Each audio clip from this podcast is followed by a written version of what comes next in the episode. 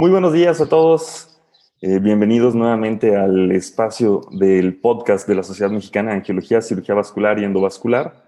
Yo soy el doctor Rodrigo Garza Herrera y tenemos hoy de confitrión al doctor Pedro Córdoba y estamos de gala con un invitado internacional para intentar hablar sobre si realmente las técnicas no térmicas no tumescentes son superiores en el tratamiento quirúrgico de la enfermedad venosa crónica a las técnicas térmicas.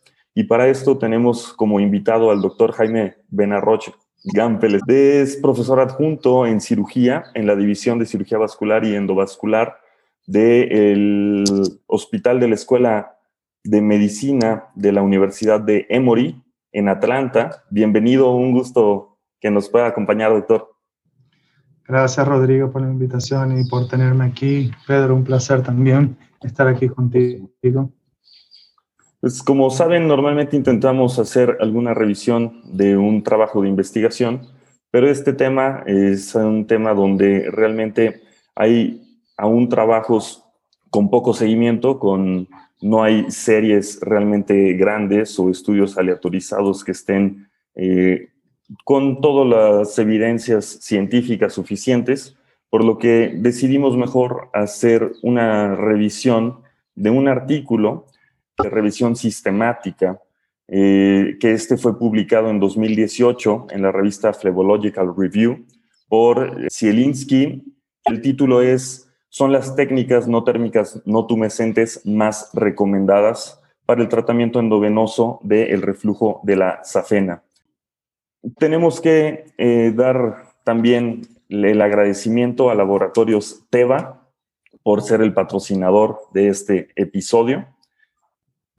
Ante la apertura de nuevos dispositivos para el tratamiento quirúrgico del reflujo axial en la enfermedad venosa crónica en nuestro país, hemos decidido entonces realizar este episodio para analizar la evidencia que compara a las técnicas no térmicas, no tumescentes, contra los métodos tradicionales para el tratamiento quirúrgico en la enfermedad venosa crónica.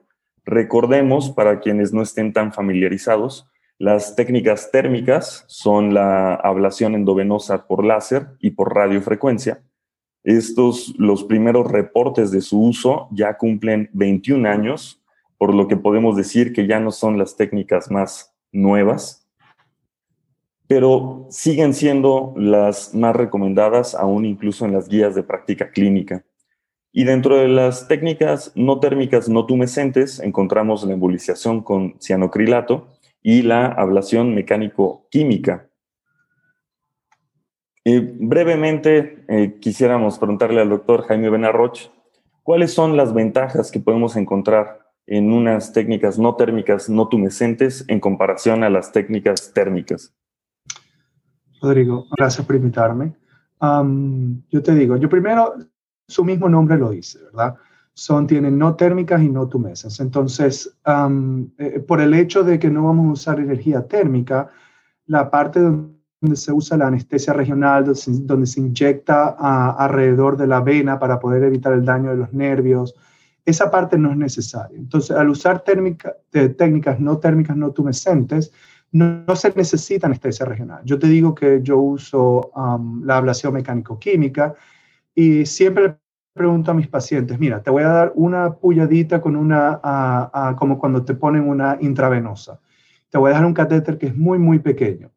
Tú quieres que te ponga o no te ponga anestesia local. Y te puedo decir que más del 50% de los pacientes no usan anestesia local, no les tengo que inyectar absolutamente nada. Simplemente es una pullada como si fuera una intravenosa y listo. Lo otro es que em, no, no, no tienen esas hinchazones en la anestesia tumescentes que se usa hay, uh, hay, reportes donde demuestran que eh, al próximo día yo les digo, ¿y cuánto, cuánto tiempo me tengo que tomar? yo les digo, mira, tú con la pierna, uh, usando compresión en la pierna, tú puedes tomarte, tú puedes ir a trabajar mañana sin ningún tipo de problema. Y eso le da una cierta ventaja comparada a las otras, en donde al usar la energía térmica pudiera haber un poco más de dolor que limite eso. Y bueno, se usa mucho menos lesión en los tejidos porque ningún tipo de energía se expande y el nervio que en muchos casos por ejemplo, se, eh, está presente en, mucha proximidad con la vena eh, debajo de la rodilla, con la ablación no térmicas no tumescentes podemos tratar el segmento venoso en la parte debajo de la, de la rodilla, entre la rodilla y el tobillo, sin ningún tipo de problemas y sin ninguna ah, consideración a dañar los nervios o los tejidos que están alrededor. Estamos muy contentos por tenerte, Jaime, sobre todo por la gran experiencia que representa tu trabajo. Antes de empezar el capítulo, platicábamos de tu amplia experiencia en el manejo de las técnicas no tumescentes, ¿no? Eh, no térmicas no tumescentes. Y en este artículo, pues lo que se intenta eh, pues demostrar es si son superiores o no. Entonces, para ello estamos analizando las dos, las dos etapas, ¿no? La, la, de las térmicas, que como dice Rodrigo, hace 21 años iniciaron, a lo que en los últimos cinco años ha venido a revolucionar eh, el tratamiento de la enfermedad venosa. Entonces, eh, vamos a, repasar brevemente cuáles son los preliminares de diversos estudios que se han realizado eh, para comparar la eficacia de lo que podemos medir, como también se mencionaba al inicio, ¿no? Básicamente, lo más importante es, ¿se logró eliminar el reflujo del eje o no se logró eliminar este reflujo? ¿En qué porcentaje y a cuánto tiempo? Entonces, empezamos con el láser. Rodrigo. Así es, para el láser nos eh, comentan que tras la revisión de varios artículos de investigación se puede eh, rondar en un número de éxito temprano. Este es éxito técnico. Su éxito temprano es de 93.3 a 100%. Esto es aproximadamente a los primeros 3 a 6 meses. Cuando lo evaluamos el láser a 60 meses, reportan todavía un éxito de 96.2% y un éxito de 91.5% hasta 110 meses. Sabemos que tenemos diferentes longitudes de onda y hasta el momento la que ha demostrado mejores resultados es la 1470 y también las fibras radiales ofrecen mejores resultados que las lineales, ya que eh, la concentración de energía hace que la lesión sea menor y la perforación a la vena sea menor. Y esto es lo que provoca estos cambios que comentaba el doctor Jaime Benarroch, donde la fibra, al estar en contacto con el endotelio y al generar este calor, puede hacer perforaciones en la vena y esto provoca más de quimosis, un poco más de inflamación y las fibras radiales disminuyen esta cantidad de perforaciones. Es por eso que ofrecen también mejores resultados. Y la radiofrecuencia fue realmente la que se introdujo por primera vez. Esta, eh, sus primeros reportes fueron en 1999. Recordemos, en la radiofrecuencia tenemos dos catéteres, uno largo de 7 centímetros y uno corto de 3 centímetros, dependiendo de la vena que nosotros busquemos tratar. Incluso tenemos el estilete para tratar las venas perforantes. Y los resultados se acepta que son similares al láser. Existen algunos reportes que ponen al láser encima de la radiofrecuencia, algunos que ponen a la radiofrecuencia encima del láser, pero en términos generales podemos aceptar que son similares. El éxito a un año de la radiofrecuencia va del 86 al 100%, a los 60 meses en un 96.6%, a 5 años en un 91.9% y el estudio más largo realizado con radiofrecuencia es a 15 años con un 88.1%. Si la radiofrecuencia también provoca una lesión endoteliar similar a la ablación con láser, entonces, las desventajas de estas dos técnicas, igual que su éxito, son muy similares. Antes de, seguir avanzando, me gustaría saber la experiencia que tuvo Jaime en relación a estas técnicas térmicas de ablación. Eh, antes de, llegar a esta nueva etapa de las no térmicas, no tumescentes, Jaime, ¿qué tanto estuviste realizando estos procedimientos? Mira, yo tuve la suerte, por decirlo así, que he usado prácticamente todas las técnicas que existen. Cianocrilato todavía no lo hemos usado acá, pero yo usé, durante mi entrenamiento yo usé radiofrecuencia, eso era lo único que usamos y lo usé tanto en el quirófano y como te, comenté antes, lo hacíamos también en la consulta, lo podíamos hacer de una manera bastante ambulatoria. Cuando comencé a trabajar aquí en el hospital de Emory, eh, estábamos, eh, usamos más que todo el, uh, el láser. Entonces, prácticamente mis dos primeros años aquí como, como adjunto lo usaba solo el láser. Y, y fue alrededor del 2018 cuando hicimos la transición entre láser a, ablación mecánico-química. Entonces, te puedo decir que he usado los tres. Ah, ah, mi experiencia ha sido, en cuanto a resultados clínicos, ha sido bastante similar en todo sentido. En cuanto a ventajas, el hecho de no usar energía térmica, no usar el láser, uh, no usar energía tumescente, me daba ciertas ventajas con la ablación mecánico-química. Pero he usado los tres y clínicamente los resultados han sido bastante similares, pero en cuanto al paciente, he escuchado un poco mejor, sin decir nada científico porque no tengo esa data, en cuanto a las ablaciones, a las ablaciones no térmicas no tumescentes. Te agradezco. Bueno, seguimos con estas técnicas eh, no térmicas, no tumescentes, y vamos a iniciar cronológicamente como fueron apareciendo, ¿no? Estamos hablando de que la, la, técnica de la escleroterapia se caracteriza por ser una técnica de alta accesibilidad. Tenemos prácticamente todos los recursos, prácticamente en cualquier nivel de atención, en México, primer, segundo, tercer nivel de atención. El fármaco es muy económico, es fácil de conseguir, también los insumos para poder aplicarlo, ¿sí?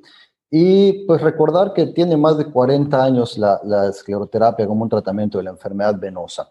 Entonces tenemos que la oclusión a un año de la realización de una escleroterapia de la vena safena nos da una oclusión de entre el 51 al 75%, pero baja al 23% a los 5 años.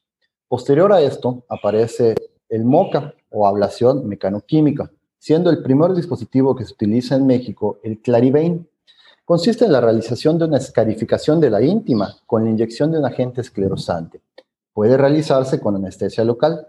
Las dosis de esclerosante, que es una de las limitantes importantes, es que es únicamente para una pierna, o sea, no podemos tratar las dos extremidades. También es que el éxito temprano es muy alto, estamos hablando del 94% al, al primer año y a los 36 meses del 89%. Posterior a esto aparece la ablación por cianocrilato. Acá en el país lo conocemos como Benacil. Al igual que el MOCA, se puede realizar con anestesia local sin un límite de dosis, lo cual es muy bueno ya que no produce inflamación.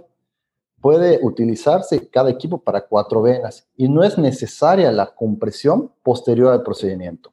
Un éxito temprano elevado, también similar al MOCA del 94.8%, y con una oclusión del 88.5% al 94% en 36 meses. Actualmente también se está eh, investigando y estudiando todavía la ablación por vapor. Esta se puede utilizar para el reflujo troncal.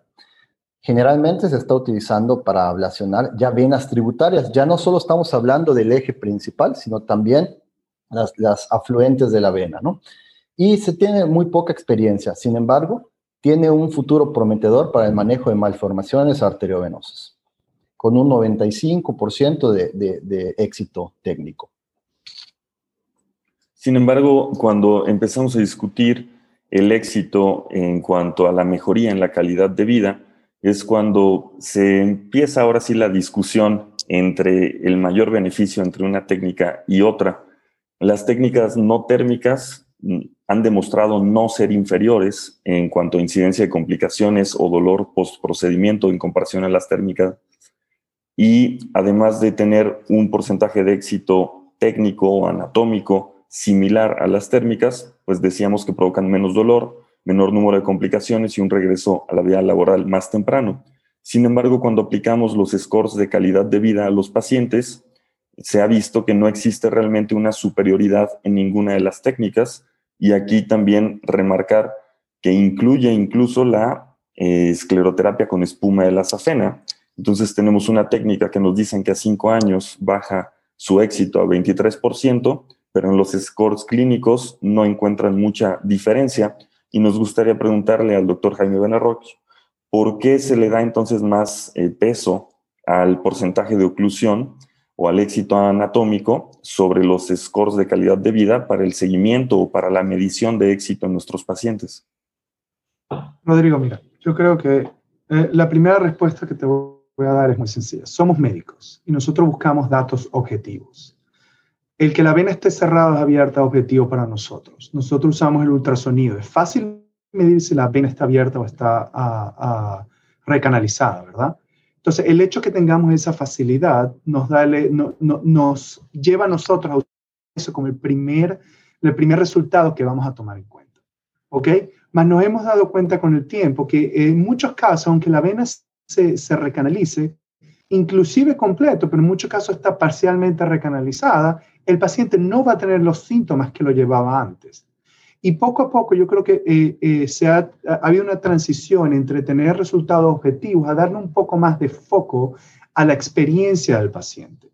Hay críticas que se han hecho que si los cuestionarios no son dedicados especialmente a enfermedad de insuficiencia venosa, que son más generales, que son para vascular, pero yo creo que a la larga, definitivamente la medicina en general, pero especialmente en el manejo de eh, la insuficiencia venosa, le vamos a dar más y más importancia a la calidad de vida, porque la mayoría de los pacientes se hacen este procedimiento para mejorar su calidad de vida. A ellos no les interesa si la vena se cierra o se abre, por supuesto, si está cerrada va a tener un poco, o sea, conlleva más probablemente al hecho de que vaya a tener una mejor calidad de vida, pero en general eso es muy importante para el paciente. Puede ser que después que se hace ese procedimiento, el paciente dirá, mira, ahorita voy a usar las medidas de compresión todo el tiempo. Y el hecho que use las medidas de compresión porque tuvo una cirugía es lo que le está dando resultados también. Entonces es una mezcla de todo, pero yo creo que a la larga vamos a hacer esa transición entre lo que nosotros como médicos queremos objetivamente probar a, lo que el paciente nos dice y qué impacto está teniendo el procedimiento en el paciente. Muchas gracias. aquí me gustaría hacer una pregunta adicional al script. Eh, recuerdo haber platicado, eh, yo tuve la oportunidad de estar en el Arizona Heart y allá nos platicaban que antes de que la aseguradora les autorice la cirugía, el paciente debe de tener al menos seis meses con tratamiento médico. Realmente el tratamiento médico puede también mejorar estos scores de calidad de vida aún sin cirugía o si vemos claramente que la cirugía es el diferenciador? Mira, en mi experiencia, primero sí, todos mis pacientes, ah, al menos que tengan úlceras donde puedo ser un poco más ah, agresivo, por decir algo, pero un paciente que tiene una enfermedad venosa, eh, si usamos la clasificación CEAP, una C3 por lo menos, todos mis pacientes van a tener un, un periodo en donde yo, le, yo les hago usar las medias de compresión. Cuando la enfermedad está alrededor de C3, yo le digo a ellos, mira, ¿cómo te sientes? Y yo tengo más de un paciente que me dice, me siento bien, yo no quiero ningún tipo de intervención. Yo no le hago ningún tipo de intervención a esos pacientes. Son los pacientes en donde eh, el, el, resultado no es completo, ellos no están felices solos con la media de compresión, en donde hablamos de hacer el procedimiento y ahí sí me doy cuenta que en muchos de estos casos los pacientes se sienten bien después de la cirugía. Pero yo creo que, que, no podemos quitar el componente médico en el manejo de pacientes que no están en los casos severos, de, en los casos avanzados de enfermedad venosa, eh, de insuficiencia venosa con úlceras venosas, por ejemplo. Muchas gracias. Perdón que te moleste. Eh, es una pregunta que también sale del guion, pero aprovechando tu experiencia, es importante. ¿Cuándo decides tú como cirujano cambiar después de haber aprendido a utilizar radiofrecuencia, láser, tener buenos resultados, pero llega a coquetear esta nueva técnica, ¿en qué momento tú decides voy a empezar a, meterle, ¿no? A, a, generar esta experiencia? O sea, ¿cuál fue el parteaguas que, que hace que tu práctica clínica cambie? Mira, yo, yo mi mayor, nuestra mayor limitación de las técnicas uh, térmicas en, en el hospital donde yo estoy ahora es que nosotros necesitábamos para usar, uh, hicimos todos los procedimientos en el quirófano, um, porque el uso de, de, de usar el láser eh, implicaba que teníamos que tener cierta supervisación, um, teníamos que poner más anestesia para el paciente y, y, y, era la manera en que funcionaba aquí. Cuando yo tuve la oportunidad de usar las técnicas uh, uh, no térmicas, no tumescentes, me dio la ventaja de que no solo podía hacer las operaciones en el quirófano, sino que además yo podía hacer uh, las intervenciones, las ablaciones en mi clínica. Entonces era un paciente que llega, como cualquier paciente a mi clínica, va a uno de, de, de, lo, de los consultorios uh, uh, que tiene un poco más de tamaño donde podemos poner el ultrasonido y vamos y le hacemos la ablación, le ponemos una, le, le hacemos compresión en la pierna y el paciente viene a la semana, si todo está bien, y a veces, muy pocas veces, tienen que volver si tienen algún otro tipo, llaman a la clínica, pero me da la ventaja de poder hacer la operación, la intervención en la clínica. Eh, en lo que llamo clínica, tú llamas consulta, perdón, consulta externa. Entonces, eso fue lo que para mí hizo. Y además, mira, a la hora de la verdad, si, si eh, tienes razón, si tú te pones a ver lo que dice, eh, es que no hay diferencia en calidad de vida a largo tiempo. Pero muchos de mis pacientes quieren ir a trabajar al otro día, ¿entienden? No quieren perder ningún tipo de, de, día de trabajo. Y yo sí me doy cuenta que cuando yo uso técnicas no, no, no térmicas, no tumescentes, el paciente tiene prácticamente ninguna limitación inmediatamente. Ellos se van caminando para su casa, salen, le hago el procedimiento a los 5 minutos, 10 minutos, termina, se ponen eh, y, salen caminando para su casa sin ningún tipo de problema. Los pacientes ni siquiera requieren lidocaína ni nada para poner el, eh, el acceso el catéter, la intravenosa, por decirlo así. Entonces, e, es en ese momento donde yo me estoy dando cuenta que las técnicas van hacia eso, que el paciente se siente mejor durante la operación. Y más importante, lo podría hacer en mi consulta externa y no solamente en el quirófano. Igual lo sigo haciendo en el quirófano, pero hago casos más avanzados que requieren otro tipo de intervención. Una pregunta obligada en cuanto al tratamiento en consultorio, que siempre se, trata, se toca el tema en Latinoamérica, es eh, los estadios CEAP porque normalmente acá en México se dice que llegan con varices más grandes o con paquetes varicosos gigantes, este, dilataciones muy grandes, donde la flebectomía pues aún es este, parte habitual de todos los procedimientos. Yo creo que al menos en la experiencia acá en el estado de Michoacán, la mayor parte de los pacientes requieren flebectomías por paquetes muy grandes. ¿Cómo están llevando a cabo esto? ¿Lo tratan todo con escleroterapia? ¿Lo hacen en consultorio? ¿Hay algunos casos que todavía refieran a, quirófano?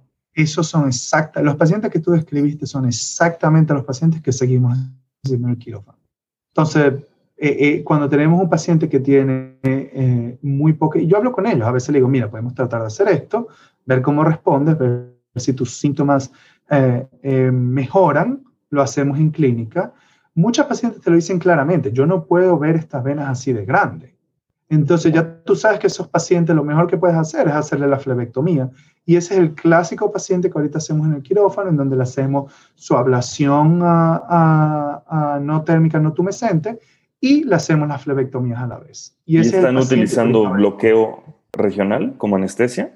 Eh, eh, no necesariamente usamos, ah, dependiendo de cuántas flebectomía vamos a hacer, pero vamos desde em, eh, solo local con sedación más profunda. Igual usamos al anestesiólogo, entonces en ese sentido tenemos la ventaja de tenerlo allí, hasta casos de donde usamos eh, máscara laringea.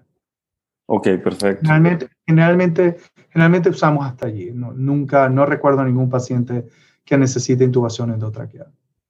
Y estos pacientes que, que ya interveniste, eh, ¿Cómo es el seguimiento que les das? ¿Qué, es lo estándar para ti? ¿A la semana, a los dos días, a los tres días, vendado, no vendado? Yo los veo a la semana.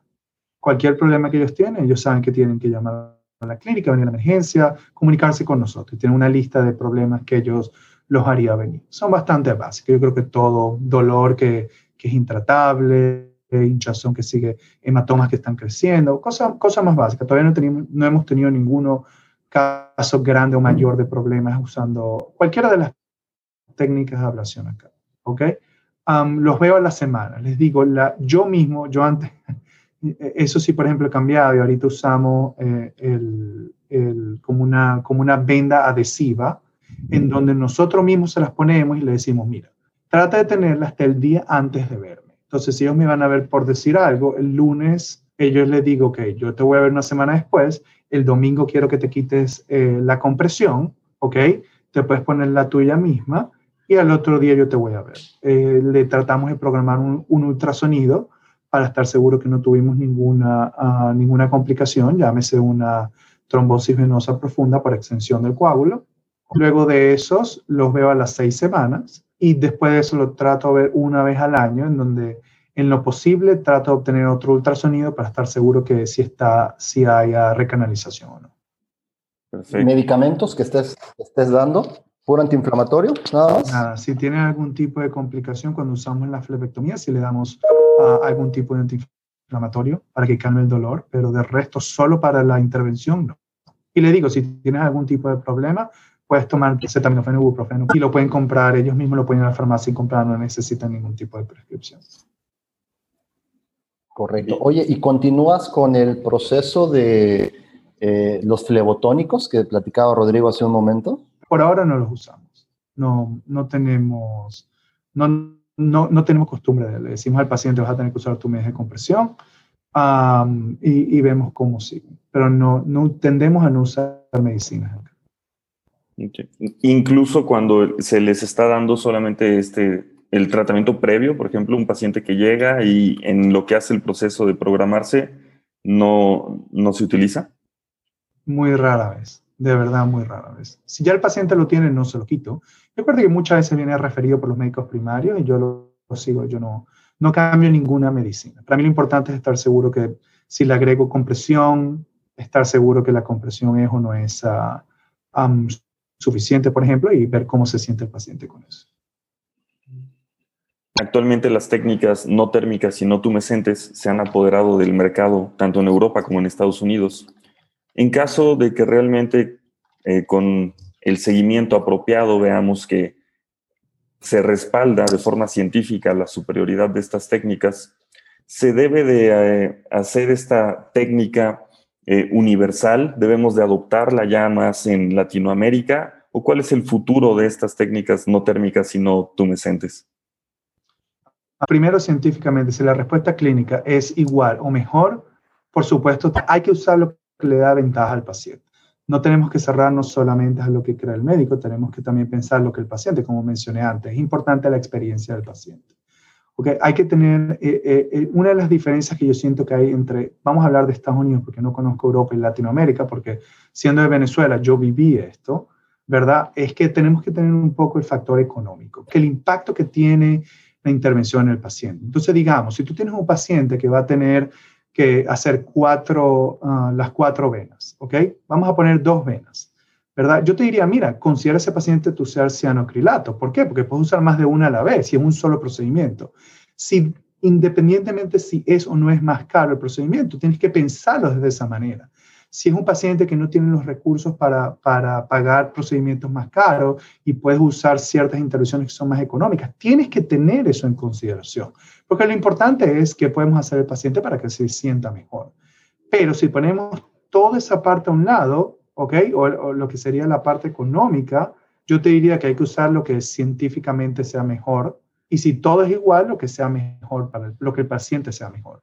En mi experiencia, yo sí te digo, cuando tú lees inclusive eh, el artículo que estábamos leyendo, la mayoría de estos cuestionarios clínicos son como se siente el paciente a los seis, a los seis meses, a los, al año, cuando el paciente viene, lo que sería seguimiento corto, mediano o largo plazo. Pero también, ¿qué pasa esa semana? ¿Cuántos días de trabajo pierde? Porque todas esas son experiencias para el paciente que ellos tienen que, que, que sentirse cómodos y tienen que ver algún tipo de, um, de bienestar.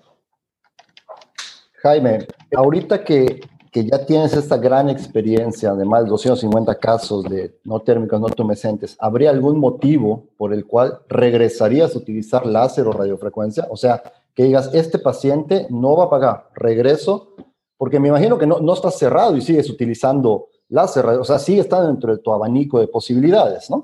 Tenemos, um, te puedo decir, desde que cambiamos a mecánico-química, hubo un paciente que no hubo manera de que el seguro apruebe la, la ablación mecánico-química, entonces tuvimos que usar láser sin ningún tipo de problema.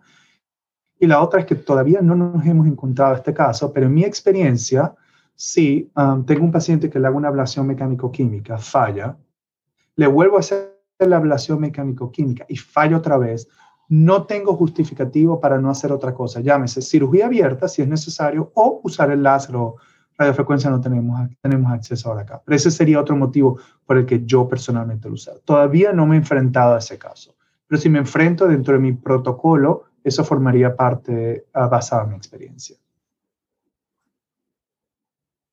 Se ha eh, hablado y lo comentábamos previamente que el éxito o la comparativa entre el láser y la radiofrecuencia actualmente es aceptado que son similares. Eh, sé que la experiencia en el caso del doctor Jaime Bener Rocha ha sido más con el MOCA y no tanto con cianocrilato, pero la evidencia científica también los pone en más o menos de forma similar. ¿Podemos adoptar las dos técnicas y, y tomarlas como válidas?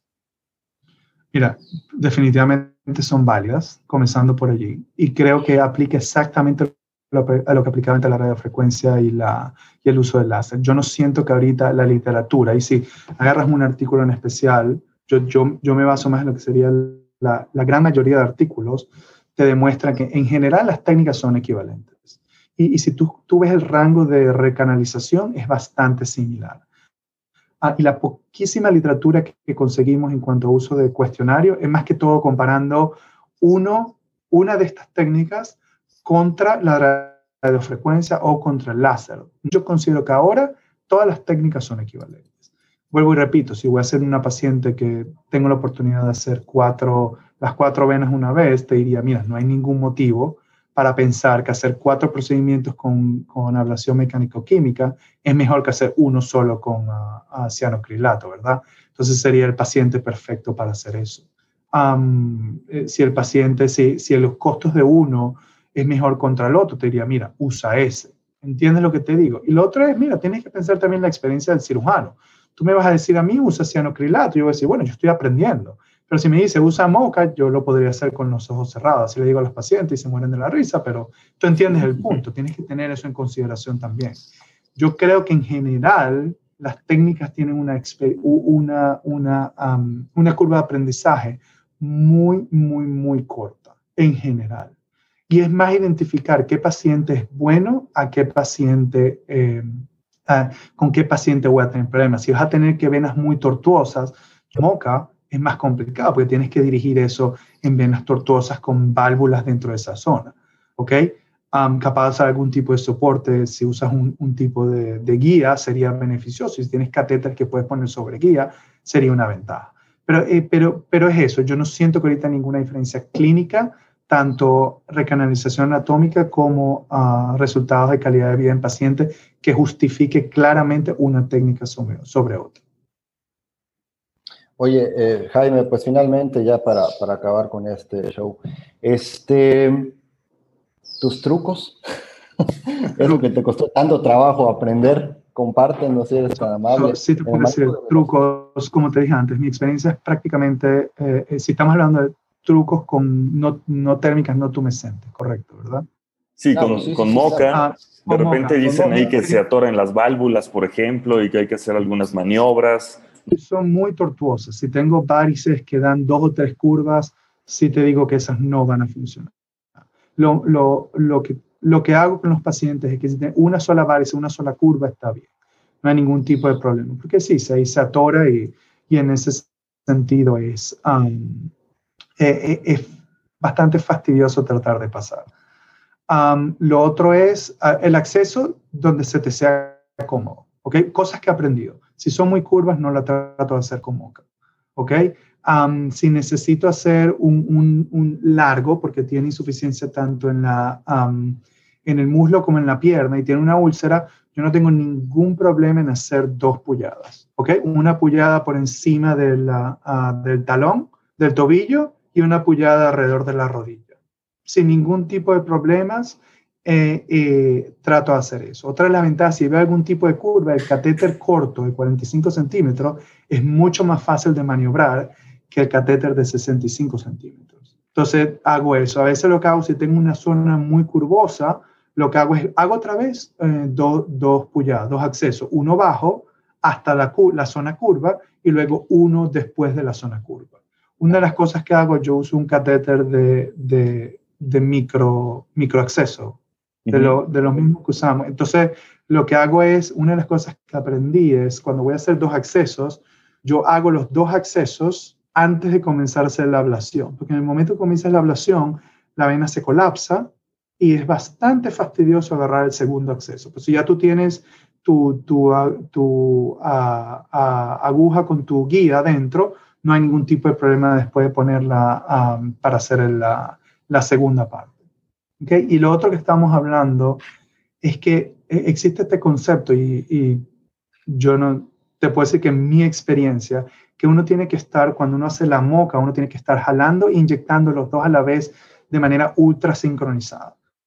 En mi experiencia eso puede ser bastante difícil y, y lo que nosotros hacemos en muchos casos es que eh, vamos poco a poco retirando el catéter 1 a 2 centímetros y cada 2 centímetros, 1 a 2 centímetros, inyectamos 0.1.2 cc vamos, seguimos, seguimos rotando y paramos eh, el movimiento, seguimos rotando, inyectamos el punto 1, 0.12c y seguimos retirando. Y así lo vamos haciendo.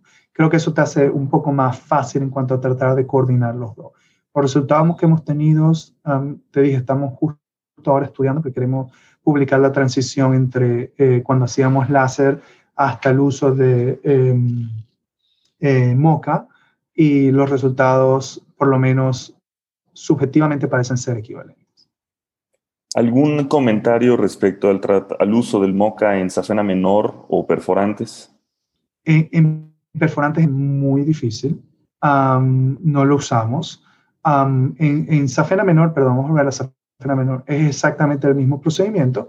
Tenemos cuidado cuando estamos a la unión de la, de la popliteal con la safena, pero fuera de resto es exactamente el mismo procedimiento. Está recomendado usar 1% en vez de 1.5%, pero personalmente uso el 1.5% y no hemos tenido ningún caso de los que hemos hecho que, que haga un coágulo, ni reacciones más severas en cuanto a la, a la inflamación. en cuanto a las perforantes, lo único que hago es que como usamos mientras usamos el ultrasonido, si tenemos eh, perforantes claras, lo que hacemos que en esa zona tratamos de dirigir el catéter ¿verdad? Inyectamos un poquito del esclerosante y seguimos retirando. Pero no la tratamos como tal como podríamos hacer, por ejemplo, con el, con el láser o la radiofrecuencia, especialmente con la radiofrecuencia. Excelente, pues este es un tema que da muchísima tela de dónde cortar. Sin embargo, andamos ya eh, sobre los tiempos del programa. Agradecemos de verdad muchísimo el aceptar participar aquí en el espacio al doctor Jaime Benarroch, porque creo que ha sido una plática muy constructiva, ¿no, Pedro? No, maravilloso, increíble tener esa experiencia a la mano, ¿no? De verdad que muchísimas gracias por la invitación. cualquier cosa que siempre pueda aportar a, la sociedad mexicana o cualquier sociedad latinoamericana, yo más que feliz porque al fin y al cabo soy de Venezuela y, y eso siempre lo llevaré por dentro, como quien dice. Excelente, y tenemos ya también por ahí, ya lo platicamos con el doctor Jaime, que Posteriormente haremos uno sobre trauma vascular, que también es una de las áreas de experiencia, y pues ya lo estamos aquí comprometiendo al aire para que nos apoye después. Cuando quieras, sin ningún tipo de problema. Pues muchísimas gracias a todos los que nos sintonizan. Recordar ayudarnos con la difusión de este espacio a través de redes sociales, darnos me gusta, darnos compartir y los esperamos para el próximo episodio. Muchas gracias a todos. Y nuevamente agradecer a Laboratorios Teva por el patrocinio de este episodio.